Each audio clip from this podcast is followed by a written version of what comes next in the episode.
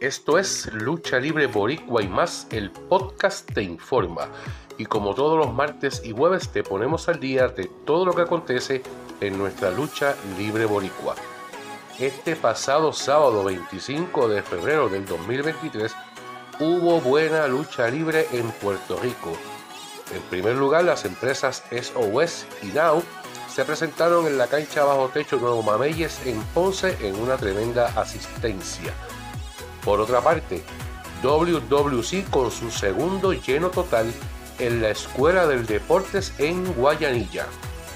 Y en el primer evento del año 2023, la empresa Ground Zero Wrestling se presentó en la cancha bajo techo Braulio Dueño en Bayamón, donde también fue un lleno total, donde el público pudo compartir de dos grupos en el Meet and Greet, uno a las 6 de la tarde, otro a las 6 y 30 de la tarde, la campana sonó a las 8 de la noche y, como parte de los resultados, hay nueva campeona mundial junior completo de la empresa Ground Zero cuando Lara Dominatrix se llevó la victoria.